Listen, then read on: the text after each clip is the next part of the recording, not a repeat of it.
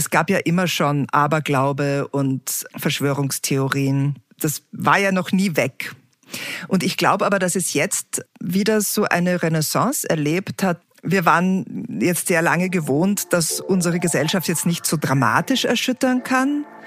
Und jetzt passiert das plötzlich, also muss wer schuld sein.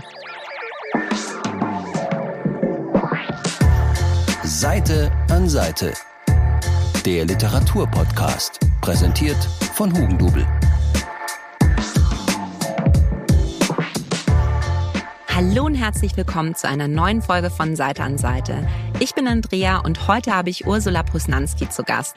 Ihr kennt sie bestimmt von ihren Jugendromanen wie zum Beispiel Ereboss, der 2011 den Deutschen Jugendbuchpreis gewonnen hat, aber auch von den Thrillern für Erwachsene wie zum Beispiel der Vanitas-Reihe. Ihr neuestes Buch heißt Shelter und beschäftigt sich mit Verschwörungstheorien. Hallo Ursula, schön, dass du da bist. Hallo, ich freue mich auch.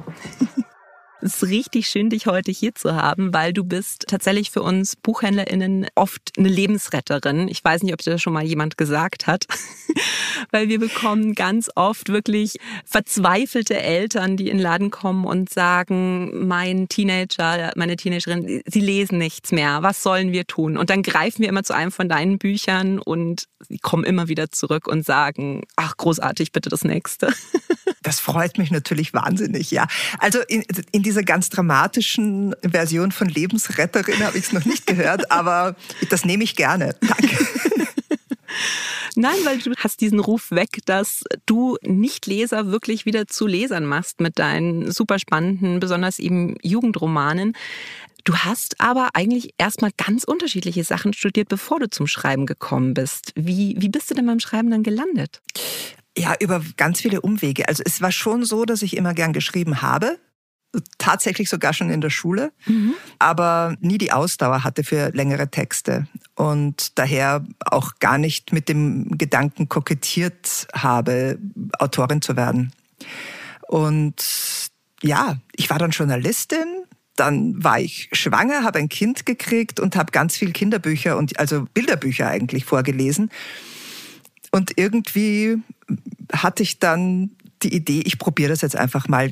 Kinderbuch ist ja auch kurzer Text, also das habe ich mhm. mir zugetraut und dann habe ich ja, dann habe ich eines geschrieben, habe das verschickt und war damals dann tatsächlich in dieser glücklichen Situation, dass mein uneingefordertes Manuskript aus dem Stapel rausgezogen worden ist und ein kleiner österreichischer Kinderbuchverlag das verlegt hat.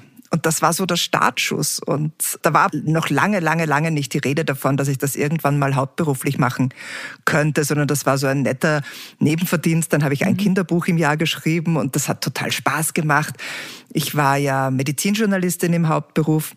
Und das war einfach eine wunderbare Abwechslung. Mhm. Das war so nicht wissenschaftlich, sondern total fantasievoll und hat extrem viel ja, Spaß gemacht. Und dann hat es mich halt begonnen zu reizen, auch mal was für Ältere zu schreiben. Und so kam es dann auch wieder über mehrere Ecken zum Jugendbuch und von da dann zum Roman für Erwachsene. Du schreibst ja wirklich auch meistens über äh, relativ wissenschaftliche oder auch sehr aktuelle Themen. Also es ist dann oft gesellschaftspolitisch oder wie gesagt, bei Erebos, da geht es ja um Computerspiel, bei Thalamus um Hirnforschung, bei Kryptos geht es um virtuelle Welten. Ist das noch so ein Relikt aus deiner Zeit als Wissenschaftsjournalistin? Also was mir auffällt, ist, dass mir sehr oft Medizinstudentinnen, Medizinstudenten, Ärzte, medizinische Themen reinrutschen. Mhm. Ähm, weil da natürlich schon ein gewisses Grundinteresse geblieben ist. Das kann mhm. ich überhaupt nicht abstreiten. Wobei ja Medizin nicht zu den Studien gehört, die ich angefangen und abgebrochen habe, so wie vieles andere. Aber da habe ich halt wirklich lange, lange in dem Metier gearbeitet und mich da auch eingelesen. Das kommt sicher immer wieder durch. Gar keine Frage. Mhm. Es ist aber jetzt nicht wirklich Absicht. Also es ist nicht so, dass ich sage, ha, was hat denn die Medizin jetzt gerade wieder zu bieten? Was könnte ich denn unter Anführungszeichen verwursten für mein nächstes Buch? Sondern das passiert irgendwie anders. Aber bei Thalamus, ich würde auch unterschreiben, also bei Thalamus habe ich das voll ausgelebt. Aber wie kommst du dann zu den Ideen? Ist das, dass du irgendwas in der Zeitung liest und dir denkst, oh ja, oh ja, darüber möchte ich jetzt schreiben? Oder woher kommt das dann? Ganz unterschiedlich. Das kann sein. Das war zum Beispiel bei Elanus so. Mhm. Da habe ich was über Drohnen gelesen und wie Amazon die einsetzen will. Und das hat in mir weitergearbeitet und da wurde dann Elanus draus. Aber zum Beispiel bei Erebos kann ich den Moment nicht mehr festmachen, wo ich die Idee hatte, ich nehme ein Computerspiel, das in die Leben der Spieler eingreift und das mhm. sozusagen die Realität beeinflussen will. Das war so schleichend und das ist so nach und nach entstanden, dass ich jetzt den Moment und den entscheidenden Einfluss zwar ungefähr verorten kann, aber nicht wirklich, also ich könnte keinen Eid drauf schwören. Das neueste Buch, das ist jetzt ganz frisch auf dem Markt, das heißt Shelter. Das ist ein Jugendbuch, mhm. in dem es um Verschwörungstheorien geht. Möchtest du kurz erzählen, worum es in Shelter geht? Ja, also in Shelter geht es um einen Freundeskreis, um Studenten. Das sind fünf, ja, fünf Freunde, frei nach Enid Hund. Ähm, die genau, die nach einer Party, die so ein bisschen aus dem Ruder läuft, beschließen, eine Verschwörungstheorie in die Welt zu setzen. Und zwar mit der Absicht, den Leuten, die darauf einsteigen, dann relativ bald zu zeigen, dass sie da einem in Wienerisch würde man sagen, einem Schmäh mhm. aufgesessen sind. Also, dass sie quasi reingefallen sind, dass sie reingelegt wurden und dass sie vielleicht das nächste Mal ein bisschen weniger gutgläubig sein sollen. Und sie überlegen sich dann was wahnsinnig Abstruses, was auch komplett Absicht ist. Also, es soll was sein, was wirklich schwer zu glauben mhm. ist und beginnen dann noch in der gleichen Nacht in der Stadt herumzufahren und überall so ein geheimnisvolles Zeichen aufzumalen und dann legen sie sich Fake-Accounts im Netz zu und befeuern diese Geschichte übers Internet und dann warten sie halt mal so ein bisschen ab und es geht dann wahnsinnig schnell, dass die ersten Leute drauf einsteigen. Und die steigen nicht nur drauf ein, sondern das Ganze kriegt dann eine enorme Eigendynamik. Die Geschichte wird sozusagen weitergesponnen und innerhalb von ein paar Tagen von jemandem gekapert mhm. gewissermaßen, der sie für sich in Anspruch nimmt und sagt, ja, natürlich stimmt das alles. Woher kam denn die Idee zu der Geschichte? Da weiß ich es tatsächlich noch genau. Die Idee ist natürlich ein bisschen in diesem Fall ein Kind der mhm. Zeit, weil mich das wahnsinnig frappiert hat, als Corona begonnen hat und dann auch weitergegangen ist und eigentlich schon davor in dieser ganzen Trump-Ära die Q-Anhänger und diese unfassbaren Theorien, wo ich mir gedacht habe, das kann doch kein Mensch wirklich glauben, es gibt's ja nicht. Und dann hat sich das aber auch so ein bisschen fortgesetzt äh, in Europa und bei uns zu Hause. Und ich habe das überhaupt nicht glauben können. Und ich finde, jetzt wird's noch schlimmer. Jetzt, wo die Impfung da ist. Vorher war noch keine Impfung da, da hat man nicht gemerkt, dass die Leute sich dann wirklich sträuben mhm. gegen erwiesermaßen sinnvolle Dinge. Und da war das noch ein bisschen mehr so in der Schwebe. Und da saß ich eines Abends zwischen zwei Lockdowns mit einer Kollegin und zwei Kollegen zusammen und wir haben eben darüber geredet, was das jetzt mit der Gesellschaft alles macht und mit unserem Beruf. Und äh, ja, also wir sind vom Hundertsten ins Tausendste gekommen und irgendwann weiß ich noch, habe ich dann tatsächlich gesagt, wenn wir vier jetzt uns hier zusammensetzen mhm. und uns irgendwas Wahnsinniges überlegen und das in die Welt setzen und so ein bisschen füttern. Ja. Ich bin überzeugt davon, in zwei Wochen haben wir so zwei, drei, viertausend Anhänger, die das komplett für bare Münze nehmen und die der Überzeugung sind, dass sie wissen, dass das stimmt, weil das sagt ihnen ja ihr Bauchgefühl mhm. und das mhm. Bauchgefühl wie wir alle wissen, ist ja wesentlich verlässlicher als Wissenschaft. Also das war so die Grundidee. Und dann hat das in mir weitergearbeitet und ich habe gedacht, eigentlich ist das ein Romanstoff. Eigentlich müsste man genau das schreiben. Was ich an dem Buch wirklich beängstigend fand, muss ich ganz ehrlich sagen. Ich habe das ja gelesen und wusste schon, dass wir uns darüber unterhalten werden. Und das war aber für mich wie nachvollziehbar diese Verschwörungstheorie in die Welt eingeführt wird. Also sie mhm. überlegen sich ja erstmal wirklich diese abstruse Idee, dann sagen sie, okay, wir müssen jetzt erstmal die Leute darauf aufmerksam machen. Also sprühen sie dieses Symbol in der ganzen Stadt rum und erklären noch nicht mal, worum es geht. Und irgendwann mal mhm. fangen sie mit den Fake-Accounts an, so ganz kryptische Botschaften und plötzlich wird das auch aufgefüllt von unterschiedlichen Leuten und alle glauben dann dran. Und ich glaube, das kann man ja verraten, steht, glaube ich, auch im Klappentext, dass irgendwie Aliens auf der Welt gelandet sind. Genau. Ja. Und ich habe das gelesen und ich dachte mir, um Gottes Willen, das ist ja wirklich eine Anleitung, eine Verschwörungstheorie in die Welt zu bringen. Und dann war mein zweiter Gedanke, ob Ursula das wohl mal probiert hat zu Recherchezwecken. Äh, nein, so weit bin ich nicht gegangen. Also erstens ist das natürlich schon ein Aufwand. Mhm. Zweitens bin ich auch relativ sicher, dass mir das Gleiche passieren würde, wenn das jemand glauben würde, hätte ich anschließend keine Chance mehr, es wieder einzufangen. Ja. Dann wäre es da, dann wäre es draußen. Und wir wissen ja alle, auch das Internet vergisst nie.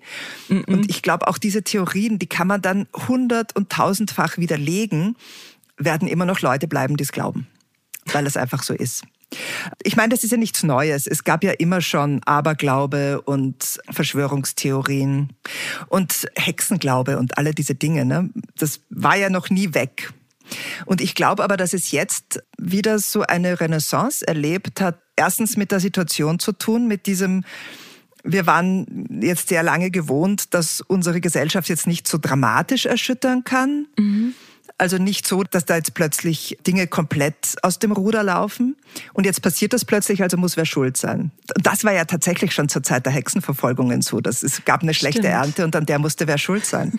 Das heißt, wir brauchen dringend jemanden, dem wir die Schuld für den ganzen Mist zuschieben können.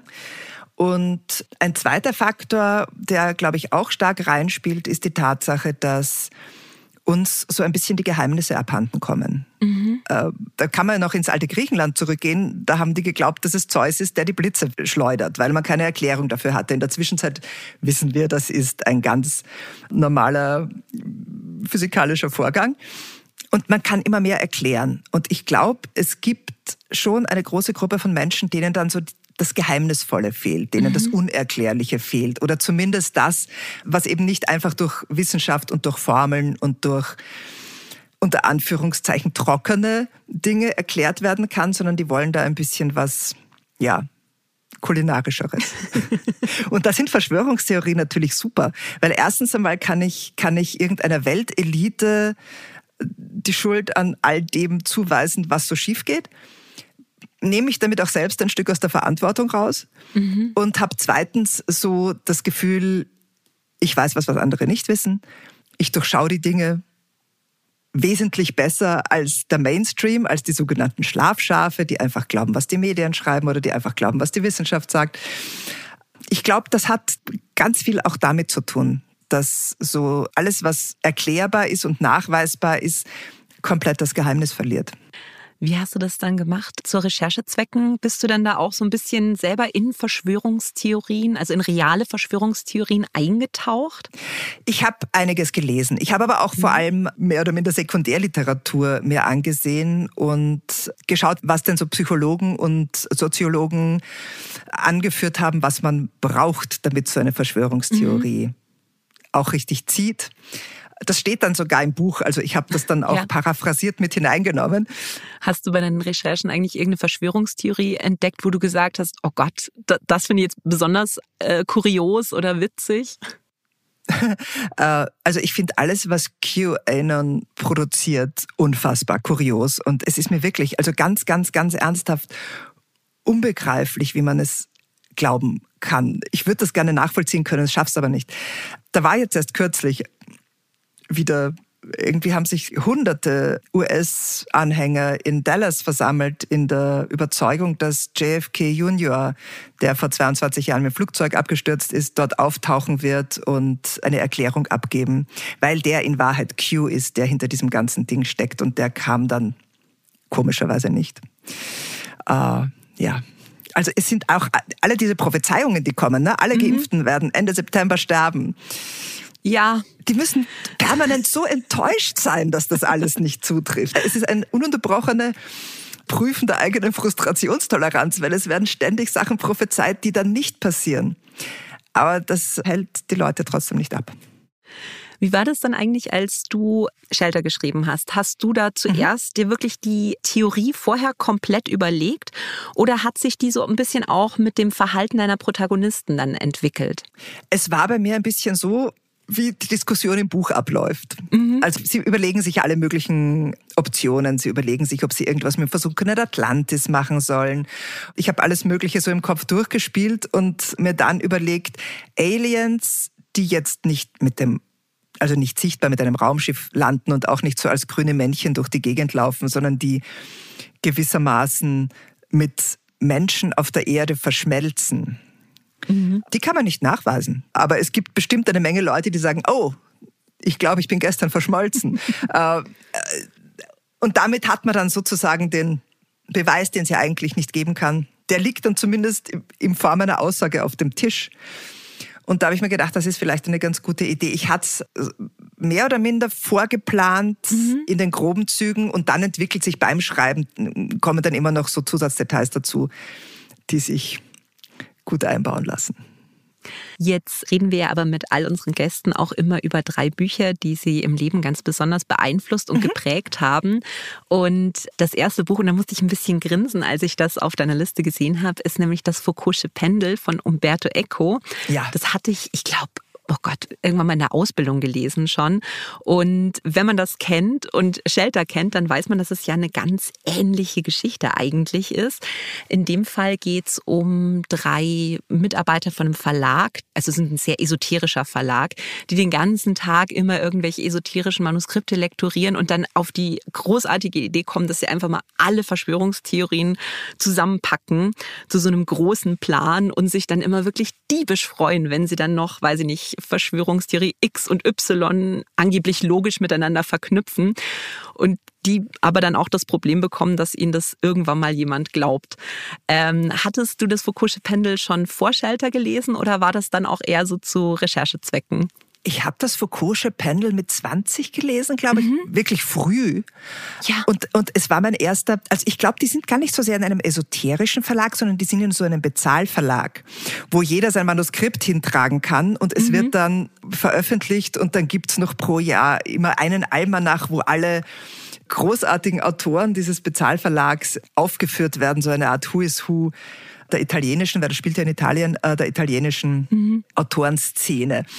Was ich sehr, sehr spannend gefunden habe in dem Buch, ist, dass die ja dann wirklich glauben, sie haben eine geheime Botschaft der Templer gefunden. Mhm. Es geht ja sehr viel um die Templer und um diese, um diese geheimen Festungen, wo die sich versteckt haben und um eben dieses Foucault'sche Pendel, mit dem man, wenn ich mich richtig erinnere, die Erde so ein bisschen aus dem Gleichgewicht bringen kann, wenn man es richtig. Also äh, das war auf jeden Fall alles sehr schräg und ich fand das Buch wahnsinnig faszinierend, weil es eben darum geht, diese klassischen, und das ist ja somit die klassischste Verschwörungstheorie, ist ja, ist ja die der Templer, dass die überlebt mhm. haben und dass, dass es da jetzt Erben gibt, die diese Geheimnisse bewahren und so weiter.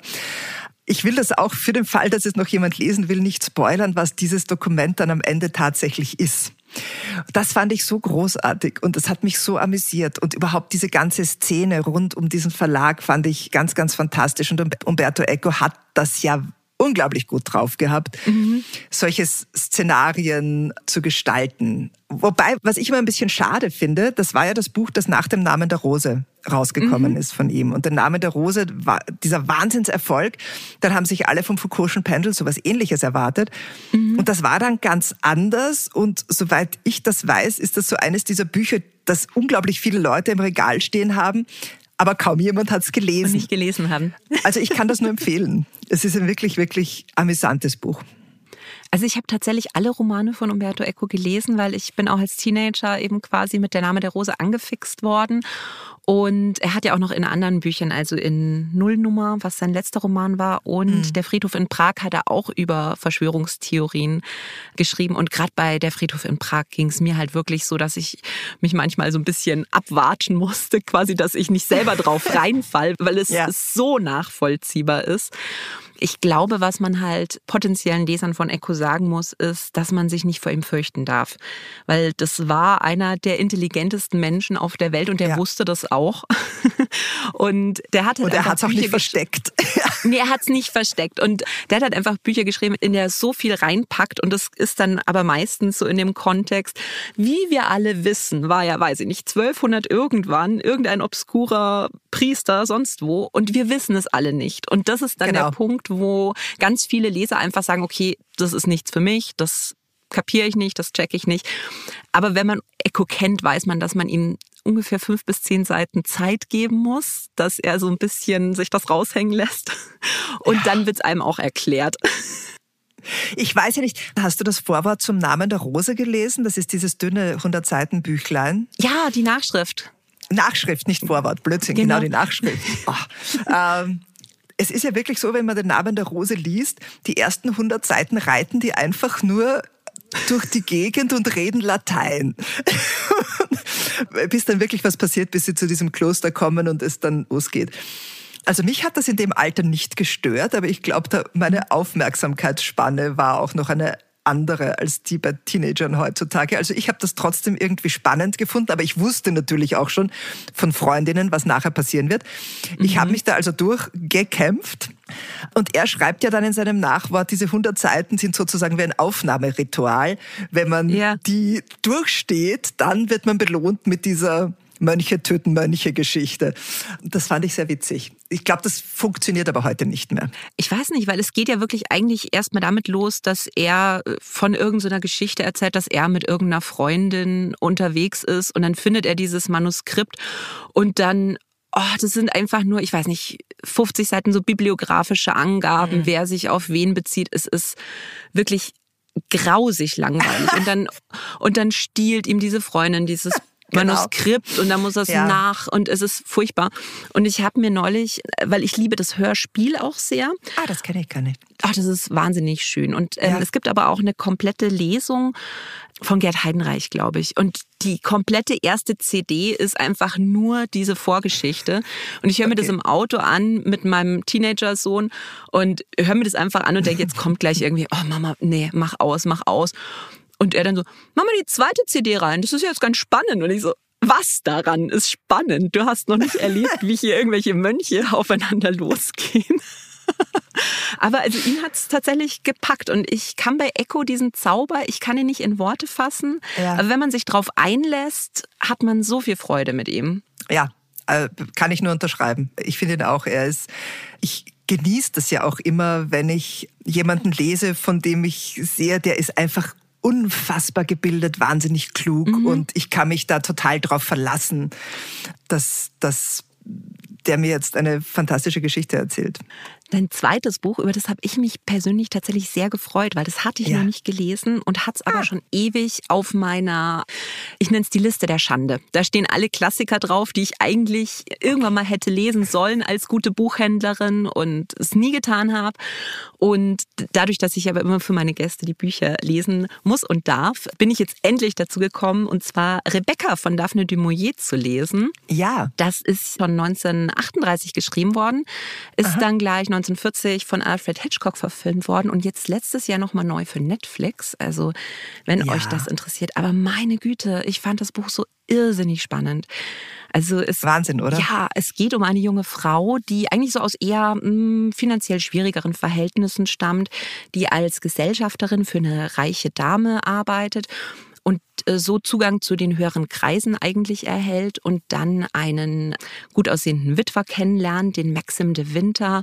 Die verlieben sich ineinander, sie heiraten, sie ziehen auf sein großes Anwesen Mandalay. Also es könnte so schön mhm. sein, aber genau. also so der Geist, sage ich jetzt mal in Anführungszeichen, dieser verstorbenen Ehefrau, nämlich von Rebecca, der hängt halt über allem.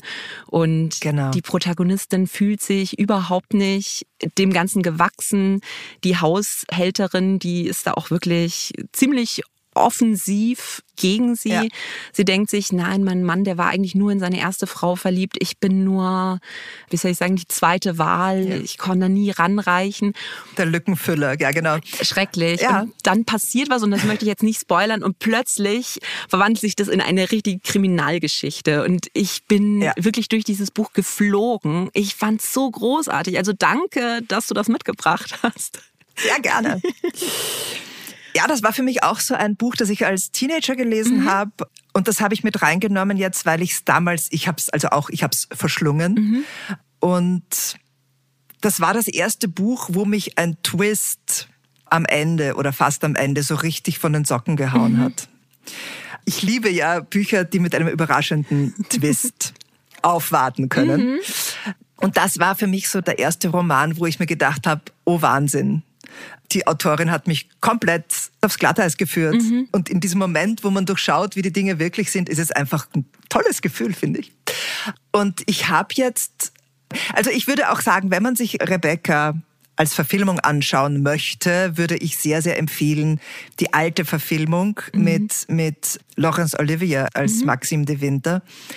Weil da diese düstere Stimmung und diese Bedrohlichkeit dieses Herrenhauses und diese allgegenwärtige Präsenz der äh, längst toten ersten Ehefrau, die aber trotzdem alles überschattet und gegen die irgendwie kein Ankommen ist, viel, viel besser, finde ich, in Szene gesetzt und viel bedrückender und viel, viel gruseliger ist, als das in dieser neuen Netflix-Verfilmung.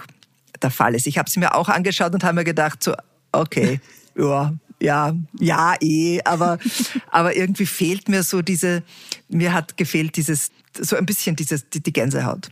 Ja, das ist das tatsächlich in dem Buch, dass man das eigentlich mit so einer richtigen Gänsehaut die ganze Zeit liest. Ja. Aber man könnte jetzt gar nicht sagen, woher die kommt, weil es liest sich zum Teil fast wie eine Geistergeschichte. Ja. Ich habe teilweise wirklich manchmal stellenweise gedacht, so, oh Gott, jetzt taucht da wahrscheinlich wirklich noch ein Geist auf, aber es findet ja alles im Kopf der Protagonistin statt.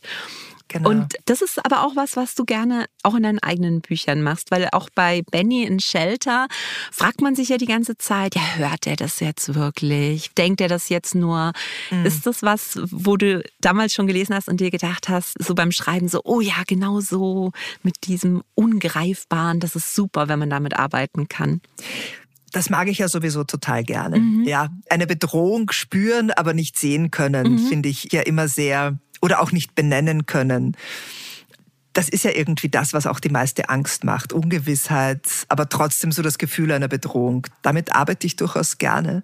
Und ich finde das auch toll, weil die Daphne du Maurier, ich habe jetzt letztens überprüft, ob sie für mich noch funktioniert mhm. und habe zwei Sachen gelesen, die ich zwar, wo ich die Filme kenne, aber nicht die literarische Grundlage dafür, weil sie hat ja zum Beispiel auch die Vögel geschrieben, mhm. Die von Hitchcock verfilmt worden sind. Das ist ist eigentlich eine bisschen längere Kurzgeschichte. Läuft auch vollkommen anders ab als der Film, ist aber, finde ich, noch viel, auch wieder viel gruseliger mhm. als der Film. Und was auch von ihr ist, ist, wenn die Gondeln Trauer tragen. Mhm. Also auch wieder diese Gruselstimmung mit Venedig und dieser Prophezeiung, die dieser Mann bekommt. Und also, äh, äh, ganz, ganz toll. Also die, die hat wirklich für mich schafft sie den Sprung ins Heute als Schriftstellerin, was ja bei vielen nicht funktioniert, aber ihr funktioniert das hervorragend. Ja, total. Ich glaube, ich muss tatsächlich auch mal, wenn die Gondeln Trauer tragen, lesen, weil ich bin da noch komplett traumatisiert von meiner Kindheit. Vom Film, ne? Ja, äh, nein, ich, hab, ich hatte den Film nicht gesehen. Pass auf, ich war Ach tatsächlich so. als acht oder neun oder zehnjähriger auf irgendeiner Ferienfreizeit. Mhm. Und dann saßen wir alle am Lagerfeuer und dann wurden halt so Geschichten erzählt und dann meinte eine von den Betreuerinnen, sie erzählt uns jetzt quasi, wenn die Gondeln Trauer tragen. Und ich glaube, ich habe einen Monat nicht mehr geschlafen. ja. Ja, das ist auch, das ist auch so, es hat so was ein bisschen Skurriles und, mhm. und, und auch wieder so was Ungreifbares. Aber man spürt, es kann nicht gut enden, obwohl es dafür eigentlich gar keinen Grund gibt. Mhm. Das kann die Frau einfach richtig gut oder konnte sie. An der Stelle möchte ich auch gerne mal sagen, weil ich habe tatsächlich immer sehr viele, gerade junge Mädchen im Laden, die gerne Klassiker lesen wollen und ja. die aber nicht so richtig wissen, wo sie anfangen oder meistens fangen sie halt bei Jane Austen an und dann so vielleicht zu den Brontes und dann wissen sie aber oft nicht weiter und äh, nachdem ich das jetzt auch endlich mal gelesen habe hier, die Rebecca, ja. kann ich sagen, auf jeden Fall, also ich finde das ist wirklich so ein Klassiker, den man auch heutzutage noch sehr, sehr gut lesen kann, der einfach irrsinnig spannend ist. Man hat so ein bisschen diesen Jane Eyre-Flair. Mhm. Man hat ein bisschen diesen Austin-Flair, so mit den großen Anwesen und so. Aber man hat halt auch einfach wirklich eine super gruselige und spannende und tolle Geschichte. Sie hat ja noch ein Buch geschrieben. Wir kommen jetzt wirklich, wir kommen jetzt weit weg davon. Aber ähm, das Ach, mochte gern. ich als Teenager auch wahnsinnig gern. Das ist aber ein bisschen so eine Kitschorgie. Also das wäre quasi für alle, die jetzt New Adult lesen, wäre das mhm. das Pendant. Und zwar heißt das die Bucht des Franzosen. Mhm. Und da geht es um eine junge Adelige, die bei Verwandten irgendwo am Meer in deren Haus, Palast, keine Ahnung mehr, genau, eine gewisse Zeit verbringt, um von ihrem Ehemann wegzukommen, mit dem sie sich nicht versteht. Und bei einem ihrer Spaziergänge entdeckt sie dann in so einer bisschen versteckten Bucht ein Schiff. Mhm. Und äh, es stellt sich dann heraus, dass das ein französischer Pirat mit seiner Mannschaft ist und die haben mehr oder minder einen Maschinenschaden. Nein, aber die haben also das Boot hat irgendwie, hat irgendwie Probleme und die liegen da im feindlichen England, dürfen nicht erwischt und nicht entdeckt werden und versuchen, dieses Schiff wieder segelbar zu machen. Und die verlieben sich dann ineinander. Also diese englische Adelige und der französische Pirat. Und das ist großartig. Kitschig. aber es hat mich damals, also das war so, äh, Bella und Edward gab's noch nicht und mhm. daher musste die Bucht des Franzosen her. Also kann ich für 14-Jährige sehr empfehlen. Ja, du würdest dich wundern, wie oft ich nach Piratenliebesgeschichten gefragt werde. Ja, schau. Also Bitte. perfekt. Hier. Ja. Ah, was ich bei Rebecca auch wirklich erzählerisch total spannend fand, weil ich bin jetzt keine Autorin. Ich lese die Bücher einfach meistens und, und die machen was mit mir und ich kann aber nicht so einen Finger drauflegen, was das mit mir macht. Ich spüre es einfach nur. Ja. Aber ich glaube, als Autorin liest man Bücher vielleicht auch noch mal ein bisschen anders. Und was mir aber tatsächlich auch aufgefallen ist bei Rebecca, was ich dann eigentlich so großartigen Kniff auch fand, ist, man erfährt ja nie den Namen der Protagonistin.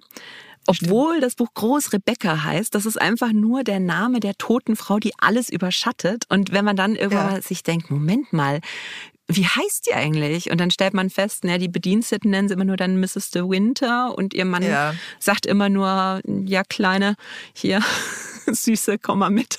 Ja, ja. Also immer nur so Kosenamen. Und dann dachte ich mir, oh, das ist aber verdammt schlau gemacht. Ist ein wahnsinnig guter Kniff, ne? Ja. Hast du das manchmal, dass du Bücher liest und dir dann denkst, mm, das ist ja richtig raffiniert gemacht das borg ich mir mal aus. ähm, Habe ich bestimmt, wobei, wenn du mich jetzt nach einem konkreten Beispiel fragen würdest, fällt mir hundertprozentig keins ein. Und mit dem Ausborgen bin ich sowieso ein bisschen heikel, weil ich schon immer versuche, nicht zu klauen. Aber klar, also wenn ich gewisse Kniffe oder gewisse handwerkliche Dinge, die ich wirklich, wirklich, wo ich mir denke, wow, ist das gut äh, mhm. und, und Wahnsinn funktioniert das gut, versuche ich dann unter Umständen eine eigene Version davon in irgendeiner Form mhm. zu kreieren.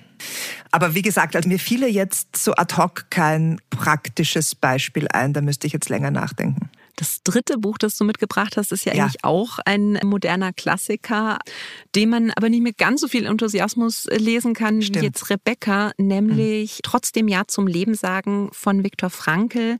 Untertitel, und das ist eigentlich auch die Inhaltsangabe, ein Psychologe erlebt das Konzentrationslager.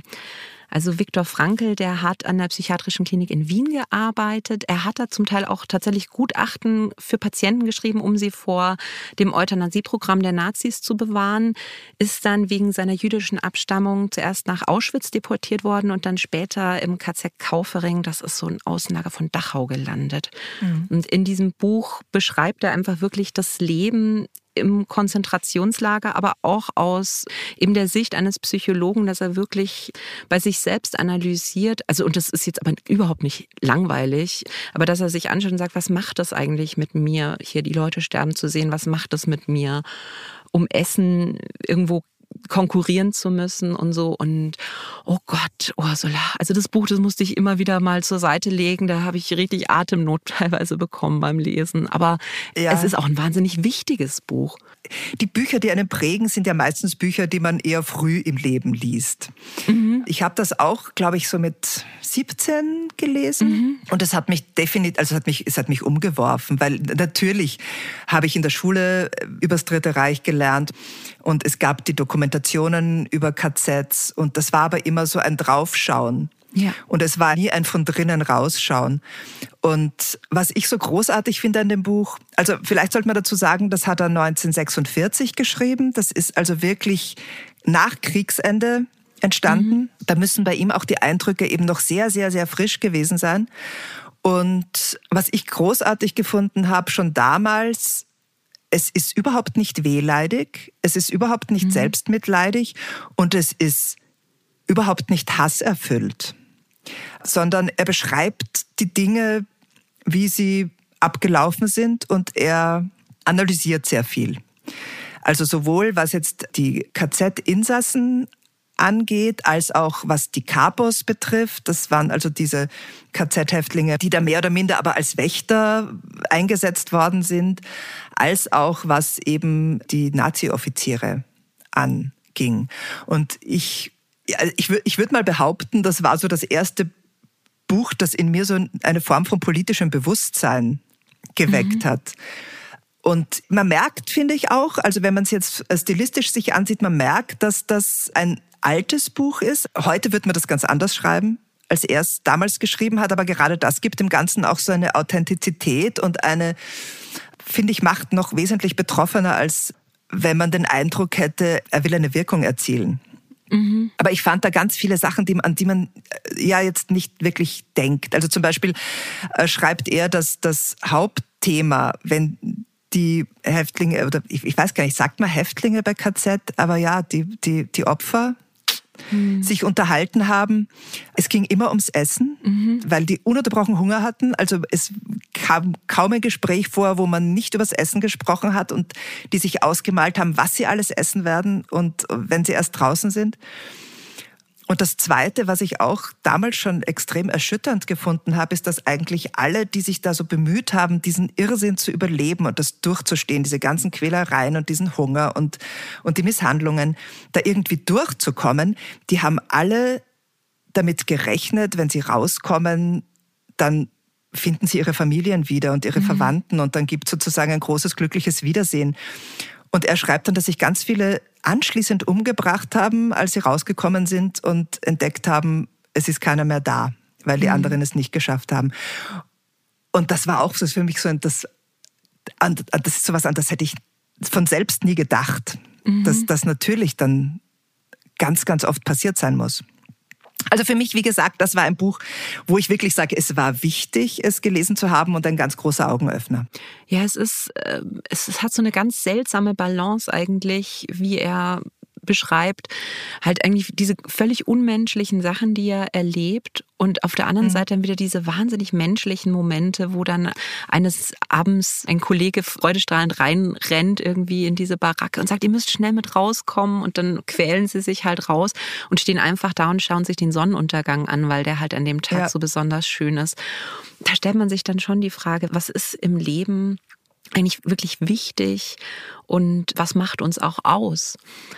Was hast du denn aus dem Buch mitgenommen für dich? Äh, oh, also das jetzt kurz zusammenzufassen, finde ich gar nicht so einfach. Mhm. Also irgendwie mal einen neuen Blick auf das, was man so über den Nationalsozialismus halt gelernt hat. Und ein absolutes Unverständnis für alle, die es runterspielen. Mhm.